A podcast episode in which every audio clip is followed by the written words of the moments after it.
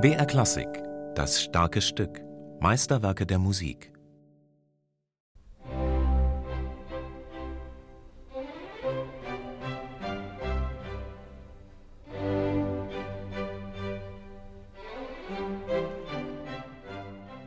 Als Beethoven in Wien mit seinen Klavierkonzerten auf den Plan trat, war Mozart der Stadt als Genie bereits entrissen. Der neue Stern am Horizont kam gerade recht und hatte, wie vor ihm Mozart, rasch den Ruf des Ausnahmetalents. Der Mäzen Fürst Karl von Lichnowsky nahm den jungen Beethoven gewissermaßen als Mozart-Nachfolger in seinen Kreis auf. Und der neue 24-jährige Klaviervirtuose beglückte die Akademie der Tonkünstler Societät im Wiener Hofburgtheater am 29. März 1795 mit einer ersten Fassung seines C-Dur-Klavierkonzertes, dessen Form sich noch an den Vorbildern Haydn und Mozart orientierte.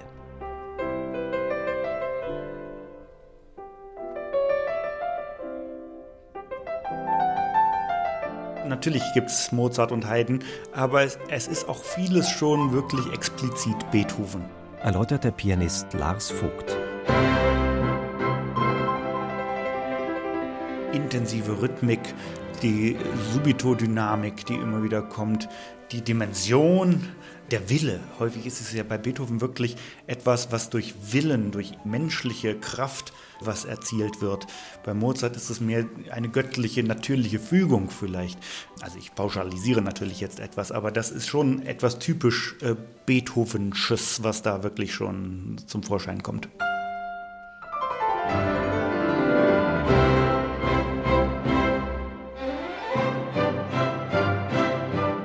So schlicht das Thema des ersten Satzes ist, ein Oktavsprung mit anschließender Skala hin zur Dominante, so verblüffend wirkungsvoll ist es. Diese Einfachheit der Mittel bei größtem Effekt ist für Lars Vogt typisch für Beethoven. Ja, aber das ist eben das Genie, dass man eben wirklich ein einfaches Thema nimmt und daraus werden die Dinge geformt. Und in diesem einfachen Thema spiegelt sich eben unsere ähm, ja, unser Schwingen, unser Lebensschwingen sozusagen wieder. Und da finden wir Menschen uns am einfachsten und am ehesten wieder. Mhm. Und das haben eben Genies wie Beethoven auch irgendwie gewusst, glaube ich. Schon der erste Satz des C-Dur-Klavierkonzertes legt klar, Beethoven, das bedeutet nicht nur große dynamische Gegensätze, die mit bis dahin nicht dagewesener Unbedingtheit und Impulsivität hervortreten. Beethoven bedeutet auch bizarre Gegensätze in der Phrasierung – wenn etwa die Bläser Legato-Passagen haben, denen der Solist in seinem Klavierpart ein Staccato entgegensetzt.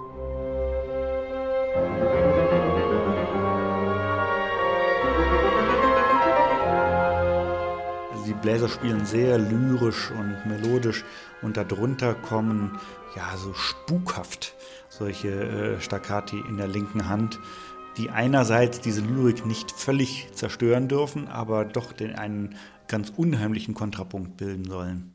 Dem brillanten Solopart steht in Beethovens C-Dur-Klavierkonzert ein symphonisch durchgearbeiteter Orchestersatz gegenüber, wie es ihn in der Gattung Klavierkonzert bis dahin nicht gegeben hat. Auch erweitert Beethoven gegenüber seinem früheren B-Dur-Konzert die Besetzung. Klarinetten, Trompeten und Pauken kommen neu zum bisherigen Orchesterinstrumentarium hinzu.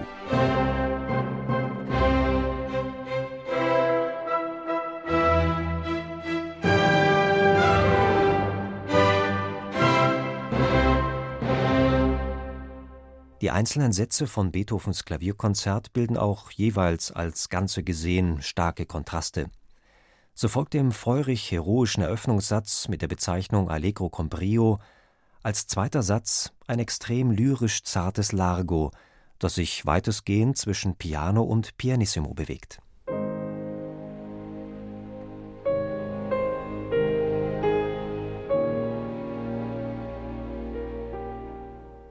Dieser zweite Satz ist wirklich was ganz Besonderes. Das ist in seiner zeitlichen Dimension und ruhigen Ausdehnung ist das wirklich was ganz Neues. Gar nicht so unter dem Druck stehen, immerfort neue Dinge zu erfinden, sondern einfach sich ein Thema in Ruhe mal ausbreiten lassen in dieser Astur-Stimmung in einem C-Dur-Konzert das ist schon was, was ganz Besonderes und ganz Neues wirklich auch.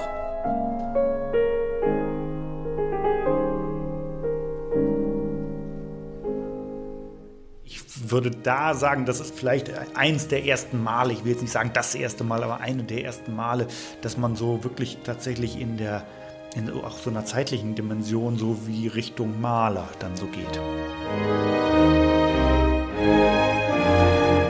Der dritte Satz von Beethovens Klavierkonzert Nummer 1 ist geprägt von einer frech rasanten Tanzmelodie. Der Komponist reizt hier alle Mittel aus, um das Wechselspiel zwischen Orchester und Solist voranzutreiben und zu verdichten. Ja, kokett, besserwisserisch.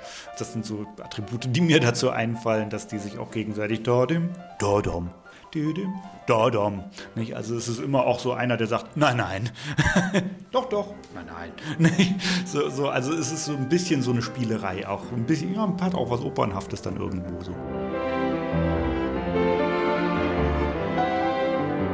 Der letzte Satz rundet gewissermaßen die beiden vorangehenden als effektvoller Rausschmeißer ab.